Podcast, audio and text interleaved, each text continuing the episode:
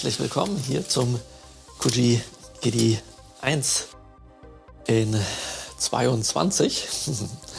Das ist ein ganz besonderes Kuji Kidi 1, was wir hier machen, weil es quasi das zehnjährige Jubiläum des Kuji Kidi darstellt. Vor zehn Jahren habe ich begonnen, das hier ähm, mit euch in Deutschland zu machen und zu praktizieren und zu üben. Und das hatte dort schon gleich ganz ähm, europaweite Wirkungen sozusagen, weil ich angefangen habe, das mit meinen Reiki-Leuten zu machen, bevor wir nach Bulgarien wollten, um dort, wie wir glaubten, an einer Studie äh, teilzunehmen, mit der man feststellen könnte, ob ähm, ja, inwieweit wir welche Heilfähigkeiten ähm, quasi mit Reiki haben.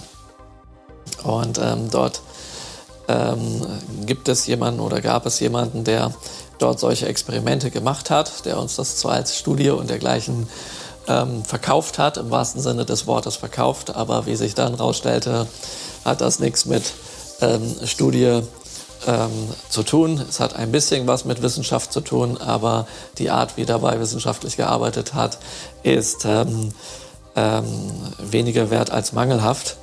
Aber unabhängig davon ähm, gab es natürlich Ergebnisse bei dieser ganzen Sache. Und die Leute, die äh, mit mir das Kujikiri praktiziert haben und dann auch regelmäßig bis dahin geübt hatten, haben dann die bis dato weltweit besten Ergebnisse bei diesen Untersuchungen erzielen können. Und das ist natürlich ein höchst erstaunliches Phänomen, weil wenn ihr bei Kilian-Fotografien, wenn ihr solche Aufnahmen macht und ihr praktiziert Reiki, dann entstehen dort ähm, ganz bestimmte erstens Formationen und ähm, die es scheinbar nur bei Reiki-Leuten gibt und äh, zusätzlich auch noch ganz bestimmte Farben. Und das ist dann immer so, da wird so ein euer Daumen zum Beispiel auf so eine Fotoplatte getan und dann gibt es rundherum eine, eine Aureole. Und ähm, äh, je nachdem, wie groß die ist und ob die komplett das umrandet, ähm, äh, kann man dann was zu der, zu, der, zu der Stärke sagen, ja, der Kraft sozusagen. Und was hier nun absolut neu war, war der Teil innerhalb dieses Kreises, wo der Daumen ist. Der war nämlich zuvor immer auf allen Bildern ähm, schwarz, ähm, weil es eben nur nach außen diese Aura gibt. Und bei den Leuten, die eben das Kujikidi praktizierten, ähm, war das innen nicht schwarz, sondern da sah man den Fingerabdruck mit ähm, und zwar komplett violett durchgeleuchtet. Und ähm, das heißt, dass die Kraft nicht nur nach außen strahlt, so wie die Reiki-Kraft aus den Händen herausgeht, sondern wenn man das jetzt als eine Art Analogie betrachtet, geht die Kraft auch nach innen. Ja? Und da sehe ich einen ganz interessanten Vergleich zu den Shingon-Praktiken des Shingon-Reiki, also der Reiki-Part. Damit empfangen wir die spirituelle Lebensenergie und ähm, geben sie zum Beispiel über die Hände weiter. Sie geht raus. Ja? Und wenn wir Reiki geben, dann bekommen wir auch etwas davon ab. Aber bei der Shingon-Praxis ist das eben so, dass die Kraft äh, in erster Linie mal nicht dafür gedacht ist, dass sie durch uns läuft und rausgeht, sondern in erster Linie dafür gedacht ist, dass sie in uns reinkommt, in uns wirkt und uns komplett durchleuchtet. Und genau das ist dort auf diesen Fotos sichtbar gewesen. Ja. Äh, sicherlich habt ihr schon mal davon gehört, dass man im Buddhismus von Zeit zu Zeit von dem ominösen Begriff der Erleuchtung spricht. Ja. Das heißt, jemand ist erleuchtet. Und ich weiß nicht, wie viele Erleuchtete ihr schon mal gesehen habt. Ich habe schon einige Durchleuchtete gesehen, Beleuchtete, auch Überbelichtete und Verblendete gesehen. Aber ich habe bisher nur ähm, ganz wenige Erleuchtete gesehen. Wahrscheinlich habe ich mehr gesehen, als mir bewusst sind.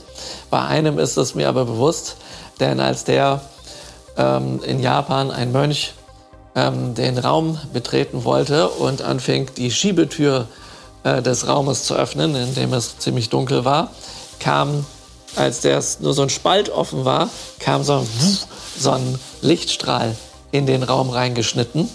Und als das dann weiter aufging, wurde es komplett hell, obwohl man hinter dem Mönch sehen konnte, dass es draußen noch dunkel war, weil es ganz früh morgens war.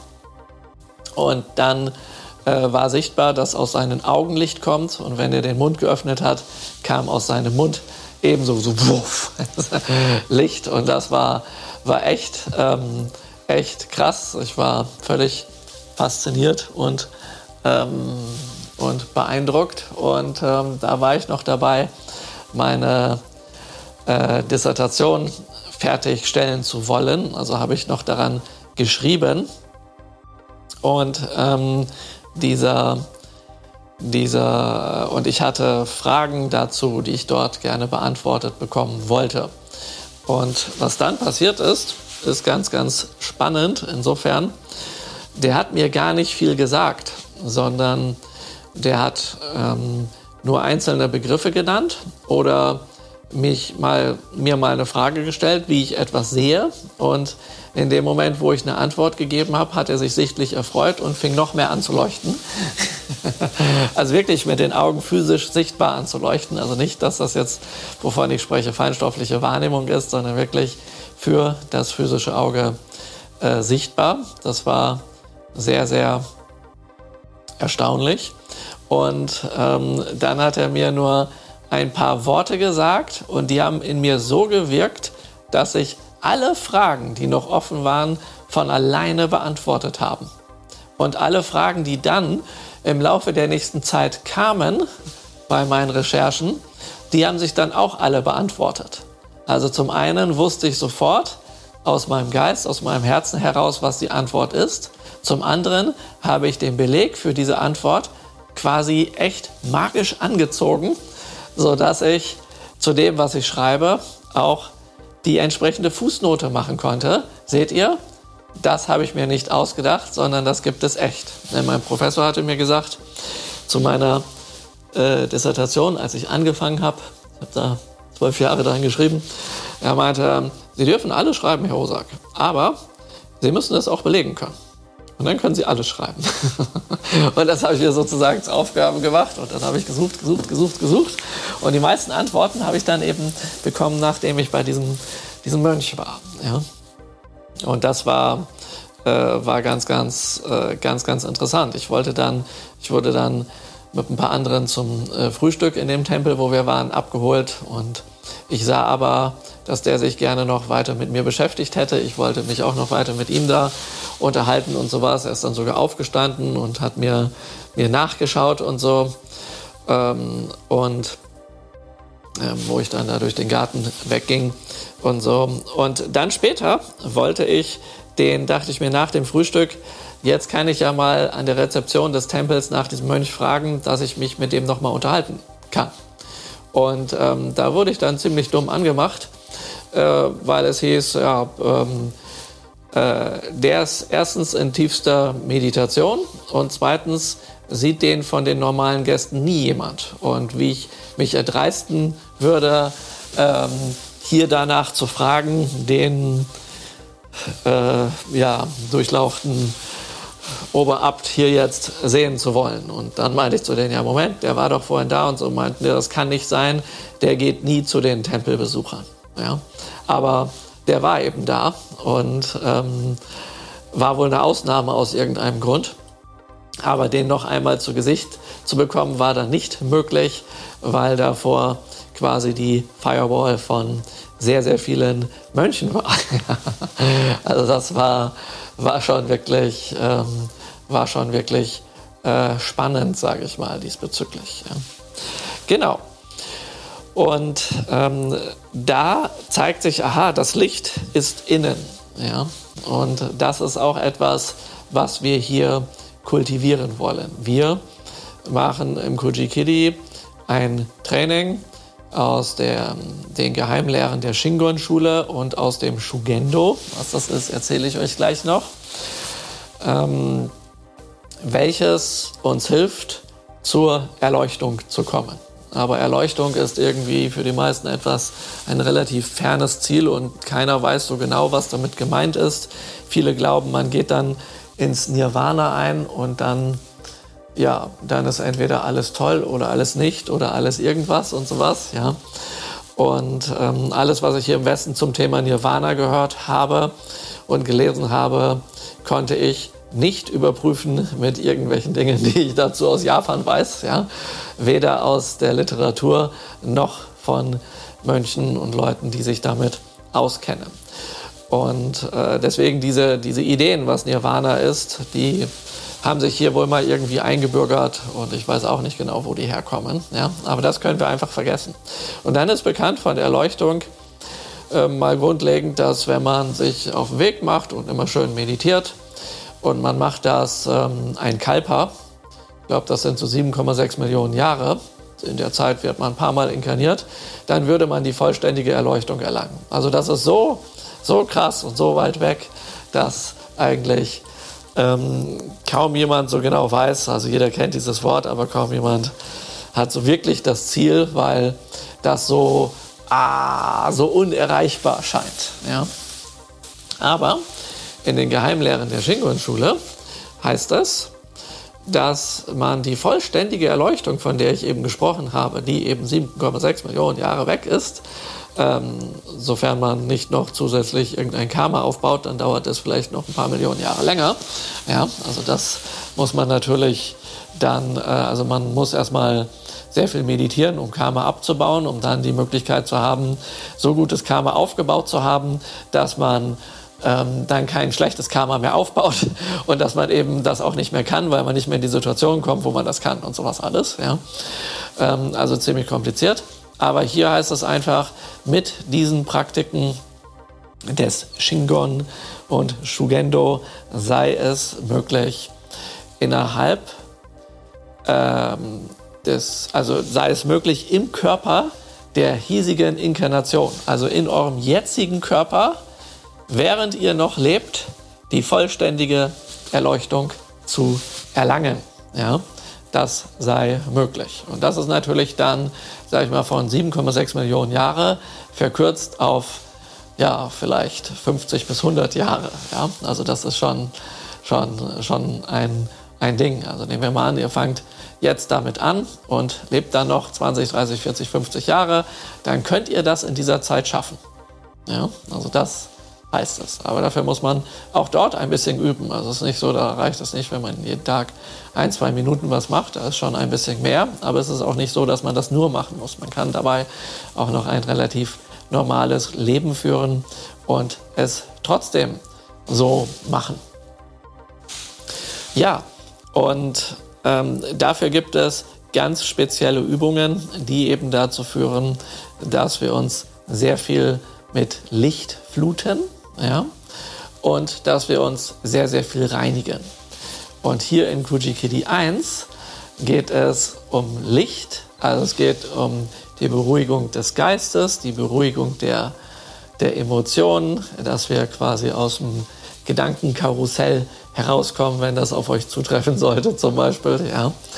Und dann geht es als nächstes darum, dass wir schauen, dass wir erkennen können, schon jetzt, sehr bald, dass wir im Grunde rein und erleuchtet sind. Und äh, diese Erkenntnis äh, beschleunigt den Prozess äh, des Weges zur Erleuchtung. Und Erleuchtung ist auch nicht etwas, das dachte ich früher ganz lange, man meditiert und meditiert und meditiert und macht das immer weiter und irgendwann macht es Schnipp und dann buff, dann ist man erleuchtet, ja, sondern dass es in diesen Geheimlehren so, dass es dabei um eine stufenweise, schrittweise Erleuchtung geht. Also ihr könnt durch die Praxis jeden Tag ein bisschen mehr erleuchtet sein und das macht sich zum Beispiel dadurch bemerkbar, dass ihr ähm, Erkenntnisse sammelt, Aha-Erlebnisse habt, die, die, euch, die euch unglaublich weiterbringen, an denen ihr euch erfreut.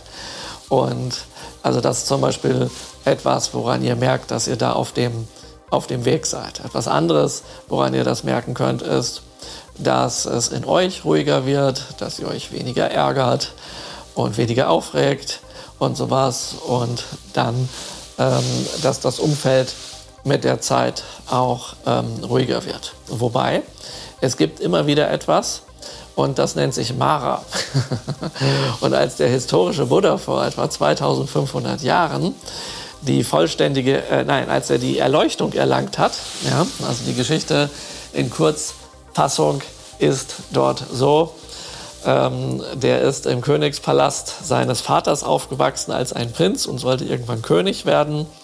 Und es gab eine Prophezeiung, ähm, als er geboren wurde, dass er entweder ein großer Herrscher wird oder ein spiritueller Heiliger, der die Welt verändern wird. Und dann dachte sich der Königsvater natürlich, ja, ähm, da müssen wir dafür sorgen, dass er ein großer Herrscher wird ja, und werden mal dafür, auch dafür sorgen, dass er nicht mit nichts konfrontiert wird, was ihn dazu veranlassen könnte, einen spirituellen Weg einzuschlagen. Und so wurde, wurden alle Kranken, alle Alten und alles irgendwie weggemacht im Palast, ja, ähm, was ihn daran erinnern könnte, sodass es so aussieht, dass es nur Freude, Jugend, alles toll ist und sowas. Und ähm, ähm, ja, und dass es kein Leid gibt und dass alles schön ist und er hier irgendwann der King wird. Ja. Und wenn er dann mal einen Ausflug gemacht hat mit seinen äh, mit seiner Familie. Dann wurden vorher die Straßen aufgeräumt, sodass er die Welt so sieht, wie er sie sehen soll, damit er nicht auf die Idee kommt, einen spirituellen Weg einzuschlagen. Hier ist er übrigens. ja, genau. Und ähm, ja, und dann ähm, hatte der, ich glaube, 29 Jahre oder so, ein ähm, entsprechend tolles Leben oder vielleicht weniger lange, ich weiß nicht genau. Also auf jeden Fall hat jetzt hat er ein ziemlich schönes äh, Leben gehabt und irgendwann ist er dann aber mal auf die Idee gekommen, äh, heimlich den Palast und diese, diese, ja, den Palast zu verlassen. Ja.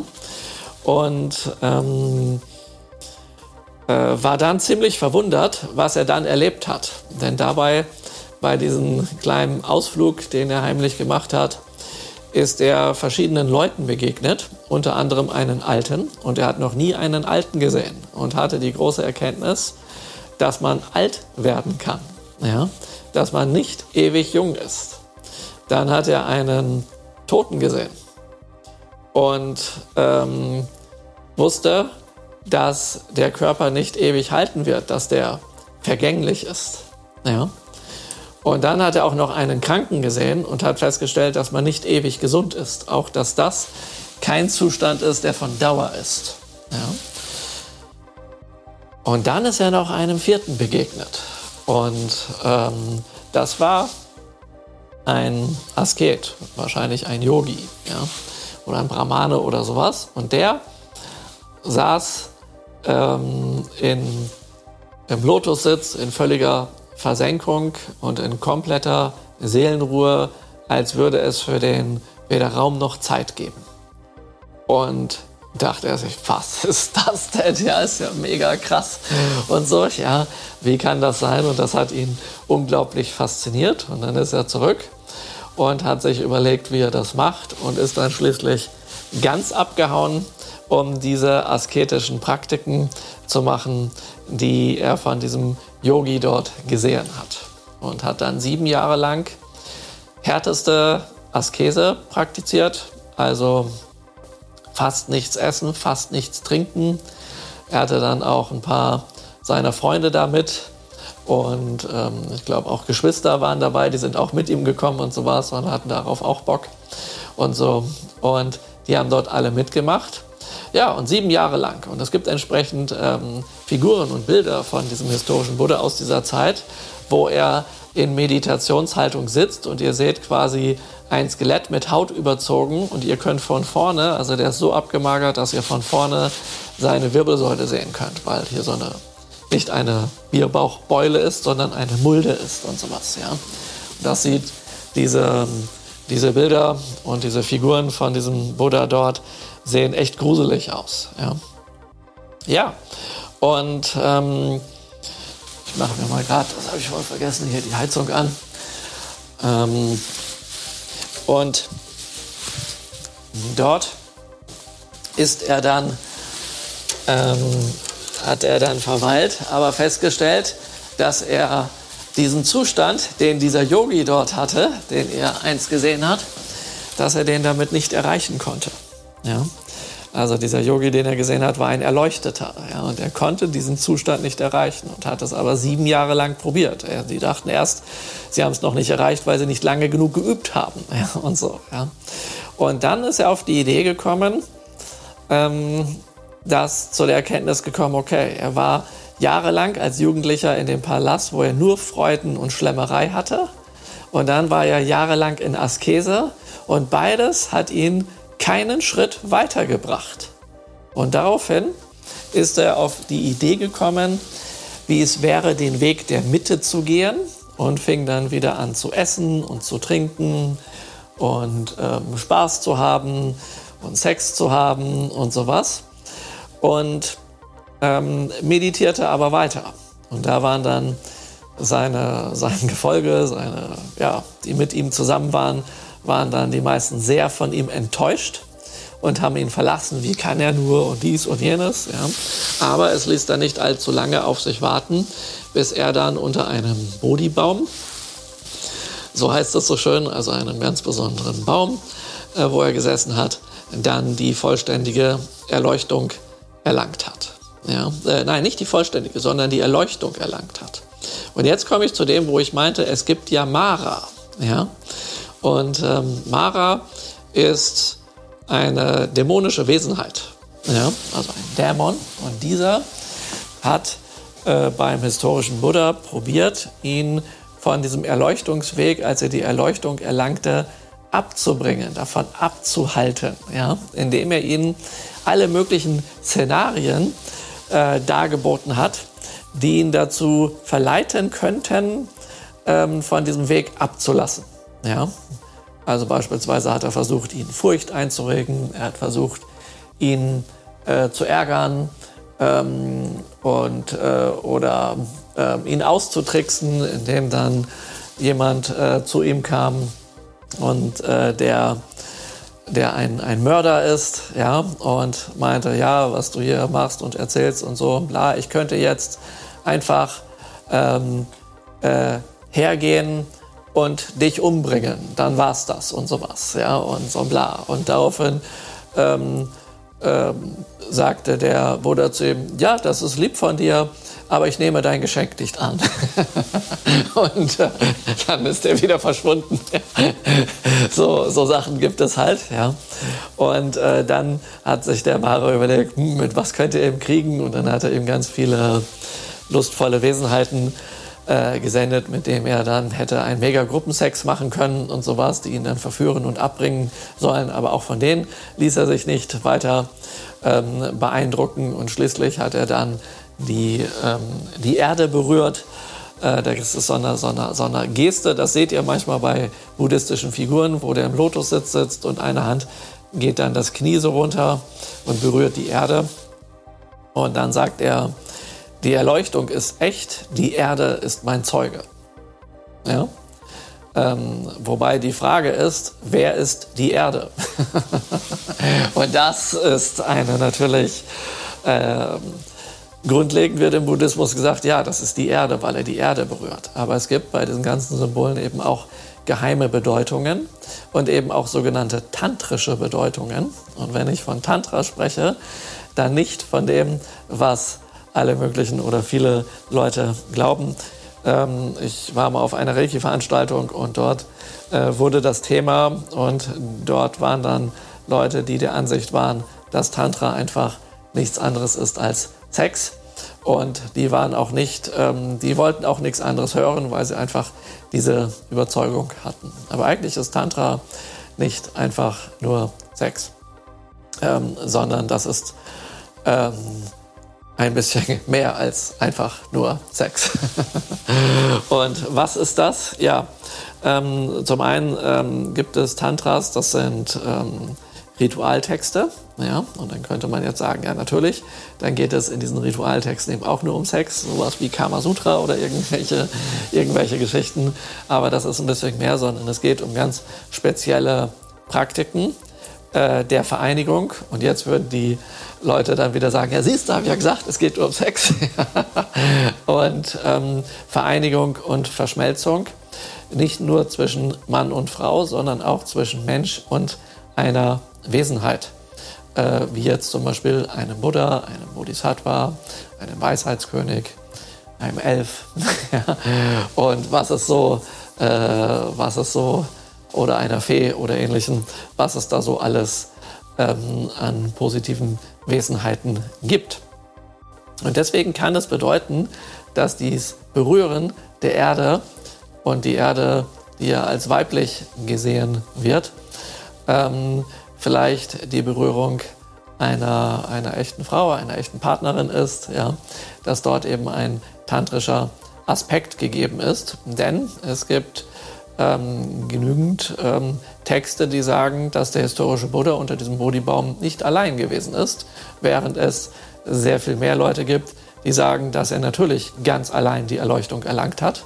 Und daher ist es beispielsweise in Taiwan so, das weiß ich, das hat mir eine Taiwanesin mal erzählt, mit der ich sehr lange zu tun hatte ähm, und die in Taiwan im Kloster gewesen ist die meinte, dass die Frauen in Taiwan ähm, ja, Nonne werden und ganz viel meditieren und, und, und, und, und. Und die ganze Meditation darauf ausrichten, dafür zu beten, im nächsten Leben als Mann wiedergeboren zu werden, weil nur als Mann äh, könne man die vollständige Erleuchtung erlangen.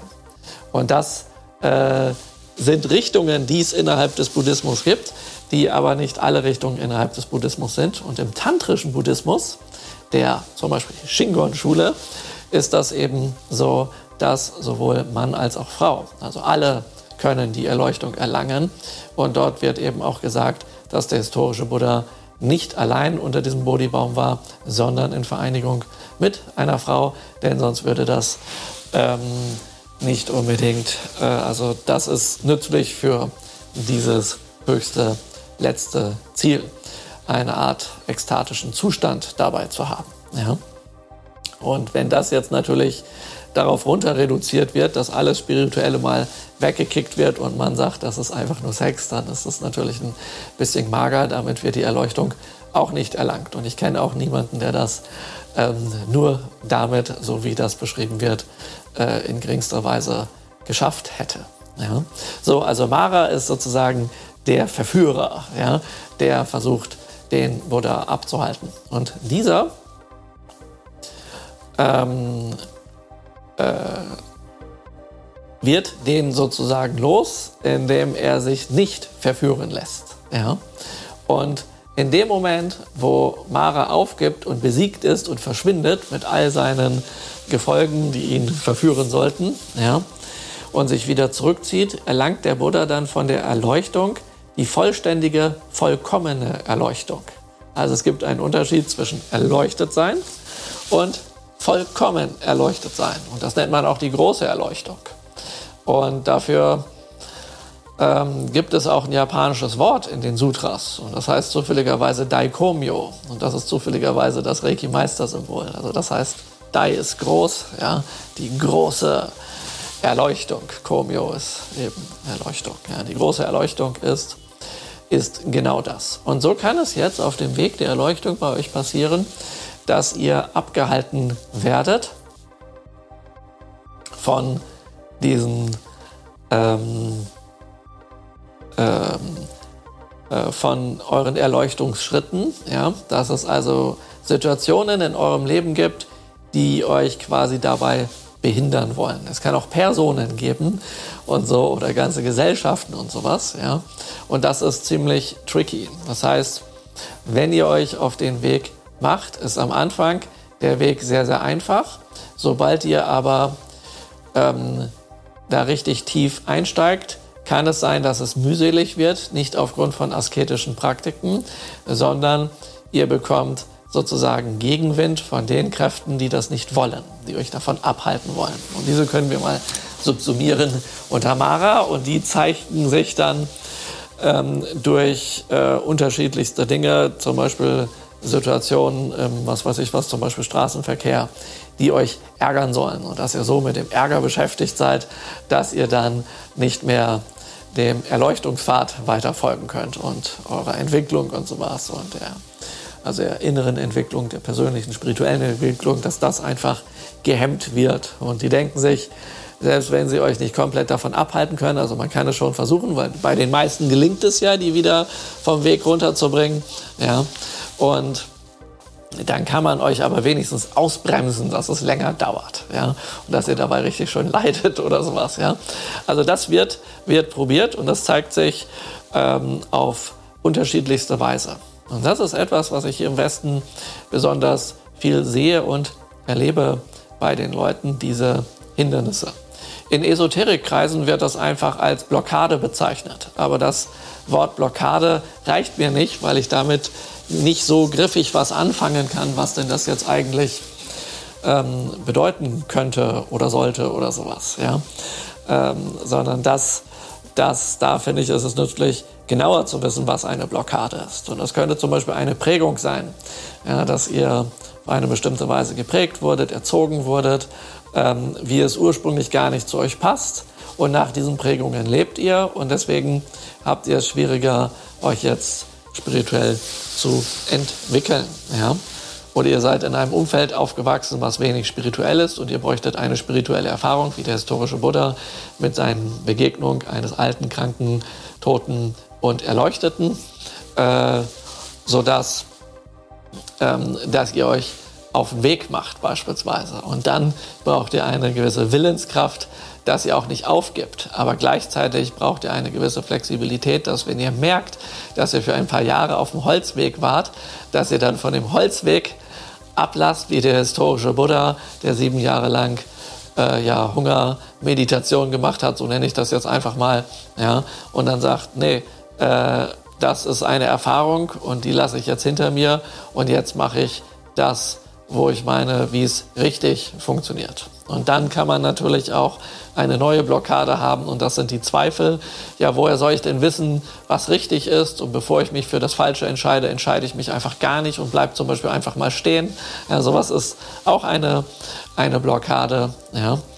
Und dann gibt es das äh, familiäre Umfeld und das geschäftliche Umfeld und den Freundeskreis, ja, die halt auf eine bestimmte Art und Weise drauf sind.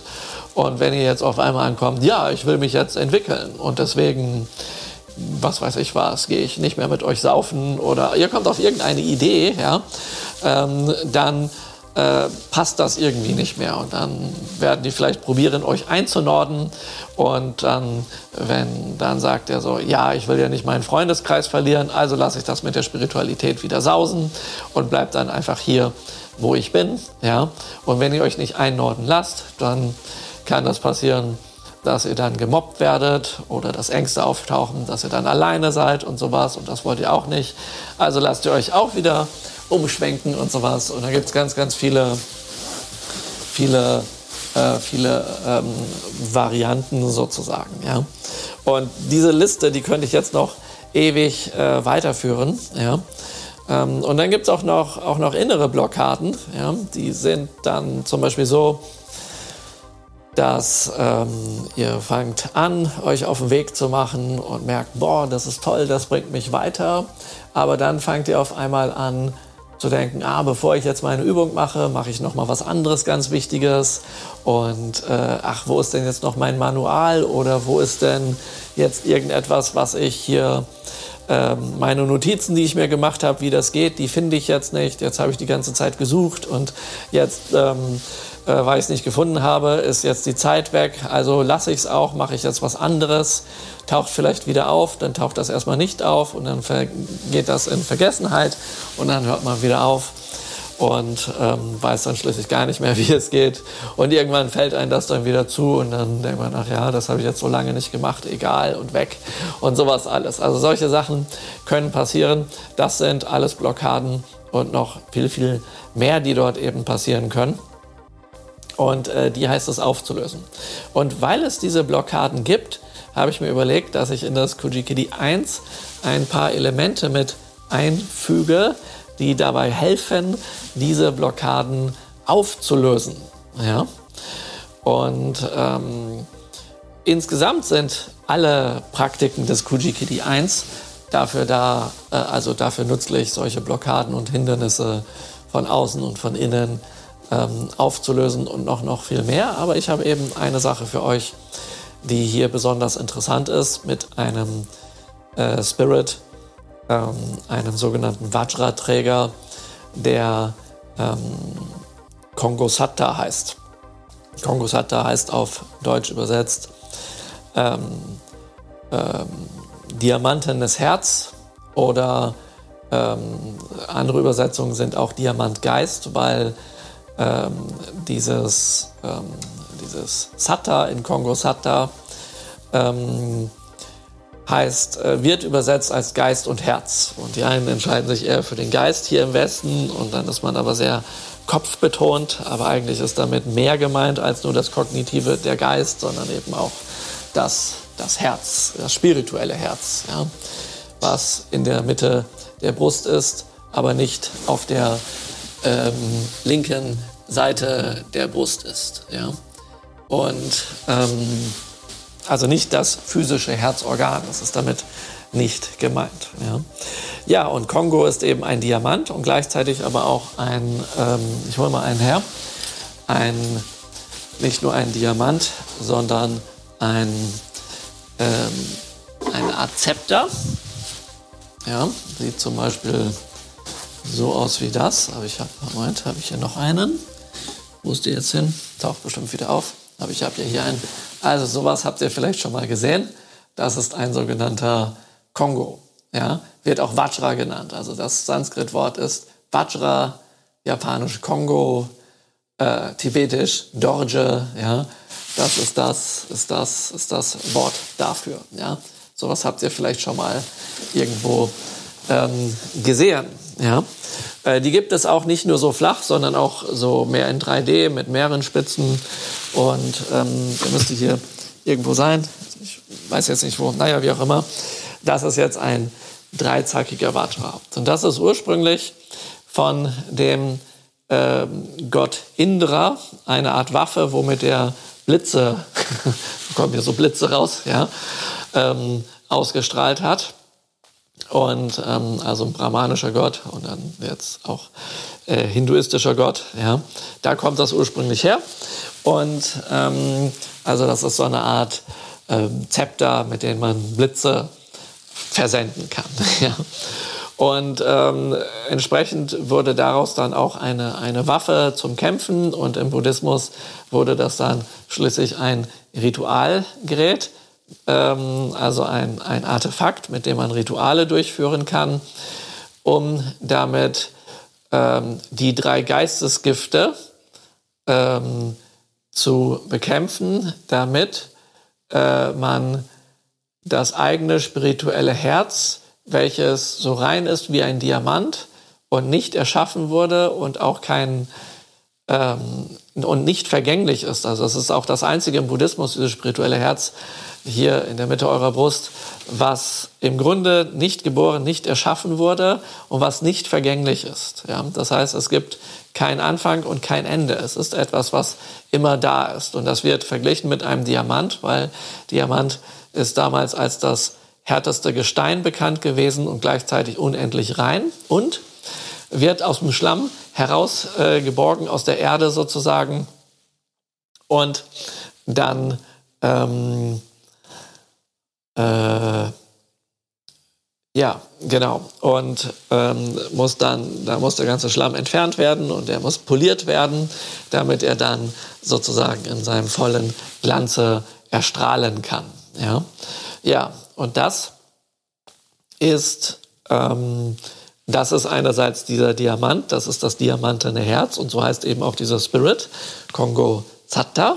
Ja, und gleichzeitig gibt es diesen Vajra und der Kongo Satta, wenn ihr den ähm, als eine Skulptur oder ein Bild seht, dann seht ihr auch immer, dass der so einen Diamanten trägt, der sozusagen das Symbol dafür ist, dass es unzerstörbar ist und gleichzeitig aber auch die Kraft hat, alles, was ähm, den Glanz sozusagen bedeckt, verschmutzt, ja, dieser Schlamm, ja, das wegzusprengen sozusagen. Ja, und oder zu transformieren, in besseren Worten dafür. Ja? Und so.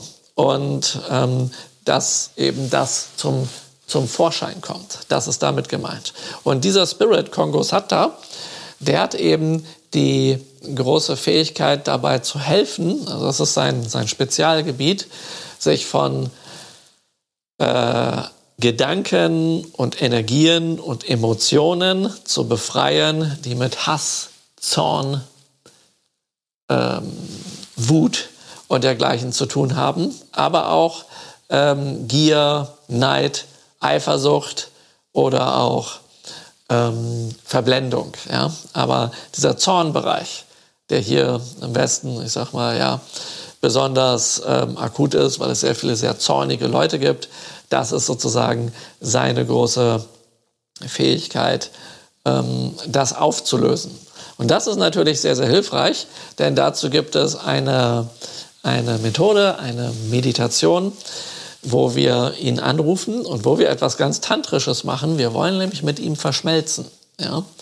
Und das ist das Besondere im, im tantrischen Buddhismus der Shingon-Schule, dass es einen Part innerhalb der Meditation gibt, wo man mit einem Spirit verschmilzt, seine Fähigkeiten bekommt und diese Fähigkeiten man ja quasi verinnerlicht durch die Verschmelzung, durch die Vereinigung und die dann quasi eine Innen- und Außenwirkung haben. Also dadurch bewegt man quasi ähm, äh, diese Störgefühle, ja, wie jetzt Hass, Zorn, Wut, ähm, aus sich selbst heraus. Das ist so ähnlich, als würdet ihr schwitzen. Dann kommt halt Wasser durch eure Poren und ihr entgiftet und entsalzt euch und sowas, ja.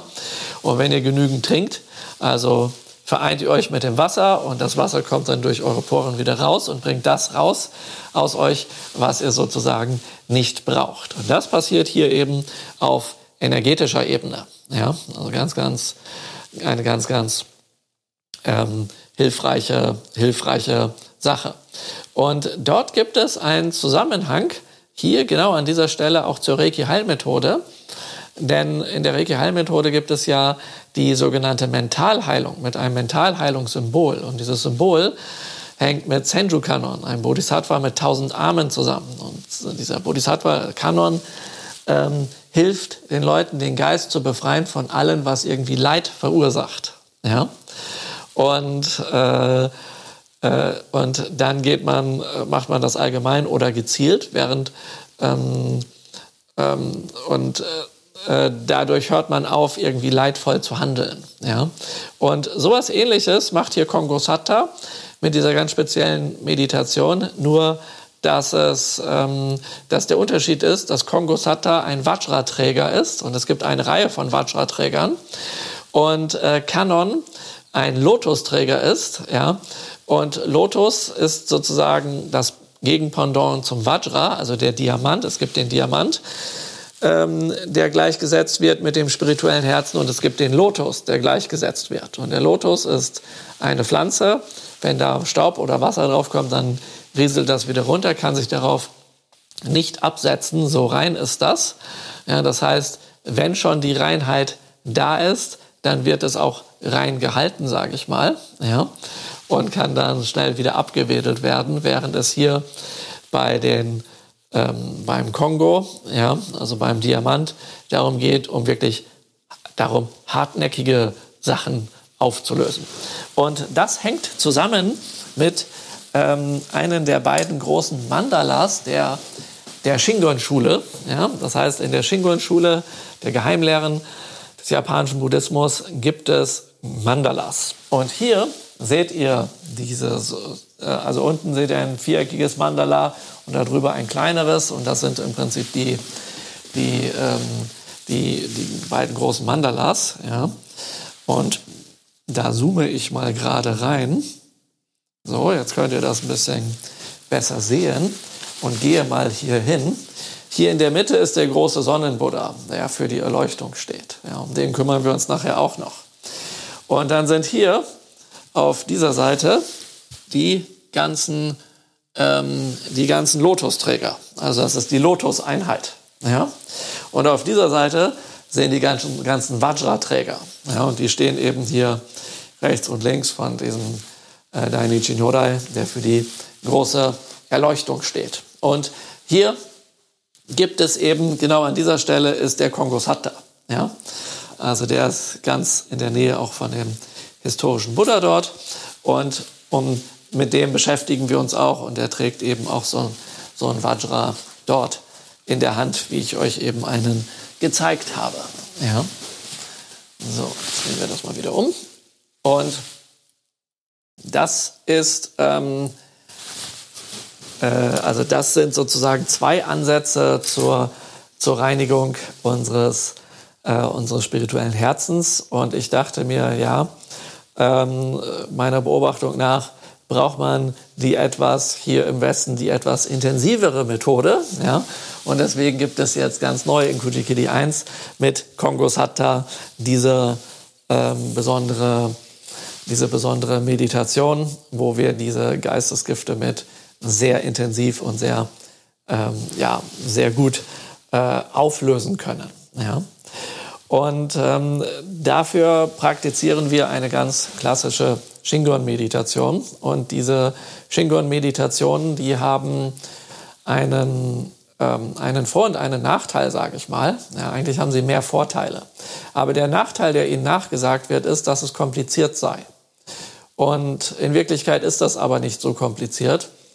Ähm, wenn man einfach bedenkt, es gibt viele kleine ähm, Meditationen und Übungen, die sehr, sehr einfach sind, die mit der Zeit einfach kombiniert werden und dadurch entsteht was Komplexeres. Ja? Das heißt, es wird so lange ein Teil geübt, ähm, bis der verinnerlicht ist. Und dann kommt ein kleiner Baustein dazu. Und dann wird das in Kombination geübt, bis das wieder verinnerlicht ist. Und so geht das dann weiter. Und ähm, genauso machen wir das dann auch hier, dass wir diese Sachen nach und nach aufbauen. Und dafür nehmen wir uns jetzt eben auch die zwei Tage Zeit, dass wir das ausgiebig üben können. Das heißt, wenn ihr hier nach den zwei Tagen äh, dann rausgeht, dann ähm, ist euch das ganz geläufig. Ja? Und das ist dann ganz, ganz, äh, ganz, ganz easy. Ja, genau. Also das mal als eine. Ach so, und dann will ich euch gerade erklären, was sind denn das für, für Praktiken und Meditationen, die wir machen, dass ihr so einen kleinen Überblick habt. Das heißt, wir starten erst einmal mit ein paar Atemmeditationen, wie das grundlegend äh, im Buddhismus äh, gehandhabt wird nämlich ähm, Meditation der Achtsamkeit. Und damit beruhigen wir unseren Geist. Und das bewirkt auch schon ganz, ganz viel. Das wärmt uns auf, das beruhigt unseren Geist, das hilft uns aus dem Gedankenkarussell zu kommen. Und das ist eine, eine kontemplative Meditation, weil wir ein Objekt haben, auf das wir uns fokussieren anstelle dass wir sagen, wir müssen uns einfach frei und leer halten und an nichts denken. Also dieser an nichts denke Gedanke, den gibt es hier am Anfang erstmal nicht, sondern damit wir nicht abgelenkt sind von allen möglichen Sachen, äh, fokussieren wir uns auf ein Kontemplationsobjekt oder ein Meditationsobjekt, also ein Objekt des Fokus der Betrachtung. Und das ist der Atem. Und der nächste Schritt ist dann der, dass wir das erweitern dadurch, dass wir ähm, ein weiteres Objekt nehmen, das ist in diesem Fall eine Mondscheibe, ähm, die für unseren reinen Geist steht. Ja?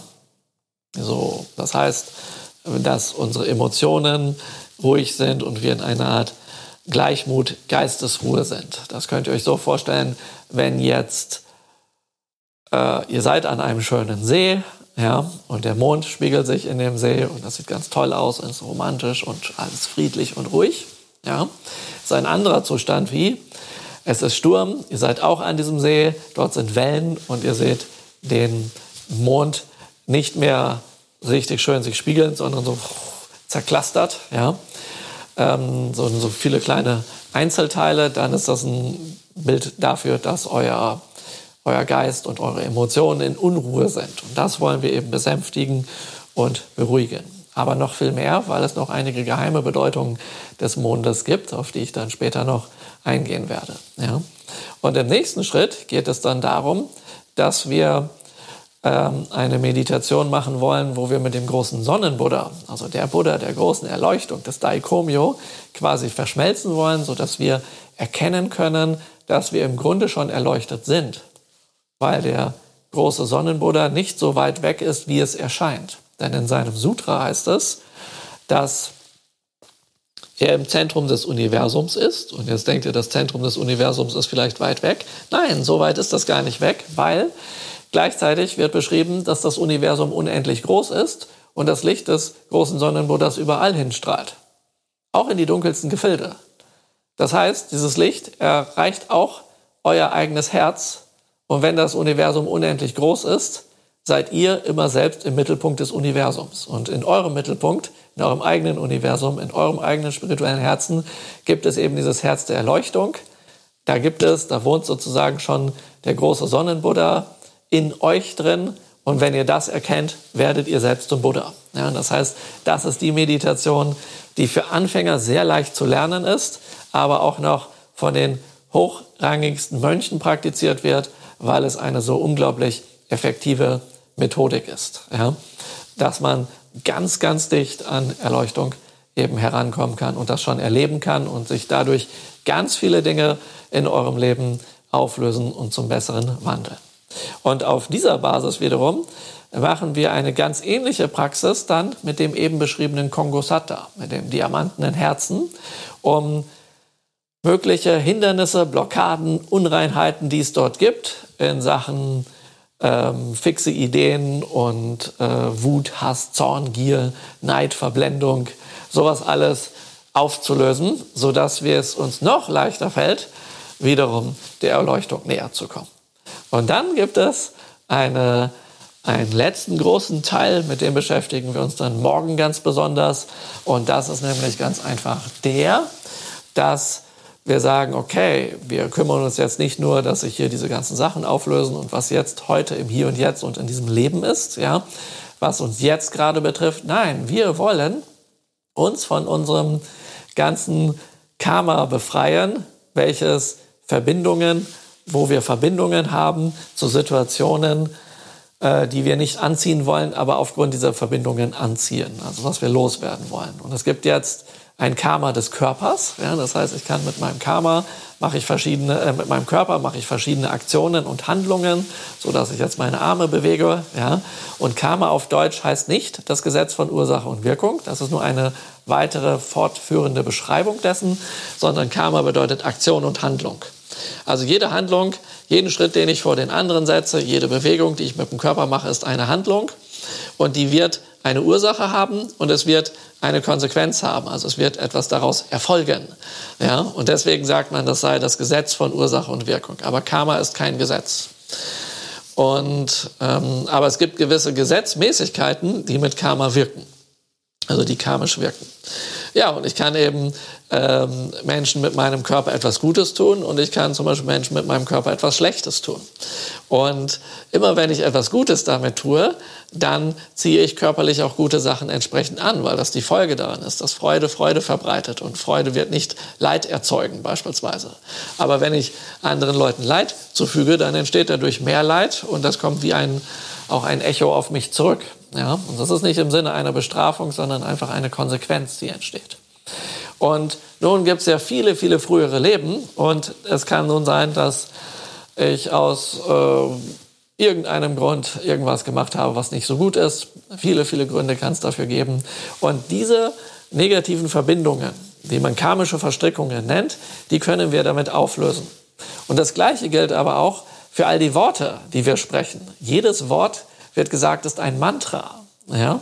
Und das bedeutet, ich kann mit Worten anderen erfreuen und ich kann mit Worten aber auch andere Leute verärgern, verängstigen und sowas alles. Ja? Und immer wenn man zum Beispiel Leute verärgert und dafür sorgt, dass sie sich sorgen müssen und sie verängstigt und sowas alles, dann werden dadurch Verbindungen und Verstrickungen aufgebaut. Auch wenn ihr jetzt beispielsweise flucht über jemanden im Auto, der euch dort die Vorfahrt genommen hat und er sagt dann irgendwas, irgendein Schimpfwort oder sowas, dann ist dieses Schimpfwort in Richtung dieser Person gemünzt und dadurch baut er zu dieser Person, über die ihr euch dort gerade ärgert, eine Verbindung auf und ihr werdet mehr solcher Leute anziehen. Ja, äh, wenn ihr das dann mal weiterdenkt, dann denkt ihr, oh war ja krass, was habe ich schon alles gemacht. Ja? Aber keine Bange, dafür ähm, machen wir ja genau diese Praxis hier, wo wir auch das Karma der Worte auflösen können. Ja, dass uns diese alten Sachen, die wir aus irgendwelchen Gründen früher vielleicht aus Unwissenheit oder sowas oder aus Wut oder sonst was gemacht haben, das wollen wir vielleicht jetzt nicht mehr und wir wollen das hinter uns lassen und wir wollen aber auch nicht mehr, dass uns das schadet, ja, weil wir ja künftig Glück verbreiten wollen und deswegen wäre das ja blöd, wenn uns dieser Schatten irgendwie verfolgt. Also können wir das auflösen. Und gleiches gilt, das, was ich jetzt für den Körper und die Worte erzählt habe, gibt es dann auch noch einmal für unseren Geist. Also alle unsere Vorstellungen, unsere Gedanken, unsere Emotionen, die können auch sehr, sehr negativ und sehr, sehr positiv sein. Und Negatives zieht mehr Negatives an und Positives zieht Positives an. Also es ist nützlich, mit diesen negativen Dingen abzuschließen, ja, dass wir die hinter uns lassen können und uns sehr auf das Positive einzuschwingen. Ja, dann wird, zu, dann wird das positive Denken auch zu echtem positiven Denken, weil wir die Dinge nicht mehr schönreden brauchen, während wir und irgendwas verdrängen oder sowas. Das brauchen wir dann einfach nicht mehr, weil die Dinge, die störend sind, dann einfach nicht mehr da sind. Ja, dafür ist das. Und das Ganze ist natürlich also eine, eine gute aufbauende Reinigung. Und jetzt komme ich zum Abschluss noch zu der Erklärung, was bedeutet eigentlich das Wort Kujikidi? Kuji heißt neun Zeichen und Kidi heißt Schneiden, also das Schneiden der neun Zeichen. Das ist eine Praxis, die aufbaut auf dem, was ich euch jetzt erzählt habe. Das kommt ab Kujikidi 2, wo wir das mit den neuen Zeichen machen und in 3 dann mit den neuen Mudras, die ihr vielleicht aus den Ninja-Filmen und sowas kennt. Und da gibt es noch viel, viel mehr. Ähm, spannende Dinge. Ja. Aber diese, dieser Aufbau der Reinheit und die Verbindung mit dem Herz der Erleuchtung ist wichtig, dass wir dann das folgende Kujikidi ab Kujikidi 2 machen können. Denn wenn wir das einfach so machen, gibt es zwei Möglichkeiten. Bei der einen haben wir Glück gehabt und bei der anderen hätten wir Pech gehabt. Möglichkeit, wo wir Glück gehabt haben, es wirkt einfach nicht, weil wir so undurchlässig sind, dass wir die Kraft nicht durch uns durchleiten können. Möglichkeit Nummer zwei, es wirkt und da wir so undurchlässig sind und es in uns viele Blockaden gibt, äh, würde das ähm, ja dann nicht so angenehm für uns sein, wenn dann auf einmal äh, diese Kraft durch uns durchfließt. Und deswegen ist es nützlich, dass wir uns erst einmal aufbauen und reinigen und alles machen, um dann umso mehr Kraft zu haben für die Sachen, die darauf folgen, wie zum Beispiel das Kujikiri. Und das ist nämlich so, ich erwähnte ja, dass es darum geht, dass, die, äh, dass wir verschmelzen mit dem Spirit, also mit dem großen Sonnenbuddha oder mit Kongo Satta, dass wir diese Kraft des diamantenen Herzens, Herzens verinnerlichen. Und das, diese Verschmelzung, diese Vereinigung, das ist Tantra. Ja, ja, es geht um Vereinigung und Verschmelzung. Und das kann man auch mit einem anderen Menschen machen. Klar, das geht natürlich auch. Ähm, und das ist auch ganz toll. Aber hier geht es jetzt genau, äh, genau um das. Und wenn wir dann später die richtig starken Schützerwesen wie etwa Fudo Myo in uns reinholen und damit arbeiten wollen, dann sind das sehr, sehr starke Kräfte. Ja? Und die äh, da wird da nicht mehr gefragt, äh, verkraftest du das oder so, sondern da ist es einfach nützlich, diese paar Vorübungen hier zu machen. Ja? Und äh, das müsst ihr auch nicht Jahrzehnte machen, diese Vorübungen, aber eben immer wieder ein bisschen und das hilft uns schon, dann entsprechend weiterzugehen. Das heißt, dieses Wochenende bereits reicht, dass wir im Prinzip schon zum zweiten Teil übergehen können, weil wir so viel praktizieren, dass schon genügend gereinigt ist, dass wir mit dem anderen beginnen können. Das heißt aber nicht, dass wenn wir den zweiten Teil machen, dass wir den ersten dann einfach weglassen. Leider, leider, leider haben das viele Leute schon gedacht vorher und dann nur Kujiki, toll, toll, toll, ja, und so und das dann, das dann weggelassen und das führt dazu, ähm, dass man äh, also wenn, wenn ihr die Kujikidi 1 Praxis, Praxis gut macht, dann werden eure magischen Fähigkeiten einfach unendlich stark für das Kujikidi 2. Ja? Und das ist dann sozusagen ein weiterer Effekt neben den ganzen, die wir jetzt besprochen haben. Ja, Also das zu, als eine kleine Einführung in das, was wir hier vorhaben. Ich hoffe, es hat euch gefallen und ihr könnt damit was anfangen und seid jetzt ganz inspiriert. Ja, und dann geht's in der nächsten Runde gleich weiter.